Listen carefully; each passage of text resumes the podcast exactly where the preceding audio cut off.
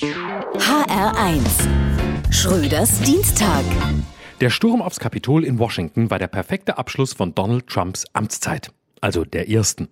Der gesamte Aufstand war so hirn- und planlos wie der Präsident selbst. Als Hipster verkleidete Nazis, Schamanen und Knackis liefen ins Kapitol und sahen sich dabei zu, wie sie Selfies schossen. Dann wurden sie von Sicherheitskräften aus dem Gebäude geführt.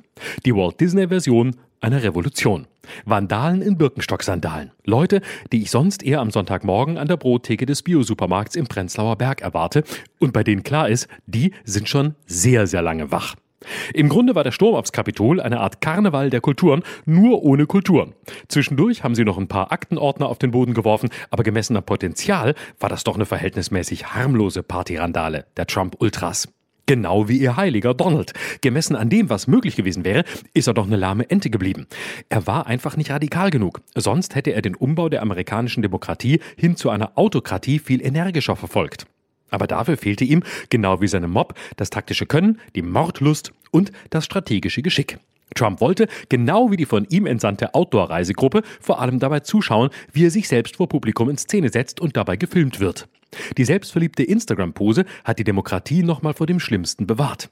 Die Nummer im Kapitol war so eine Art Kinderlandsverschickung des Möchtegernführers.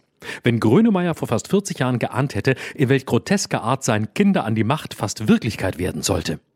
Offenbar ist es eine Art Volkssport der Amerikaner, Regierungen zu stürzen. Und wenn man wegen einer Pandemie das Land nicht verlassen darf, im Zweifel halt die eigene. Und so sehen wir nun auch die sozialen Netzwerke Facebook und Twitter plötzlich on fire. Sie haben Trumps Account geblockt.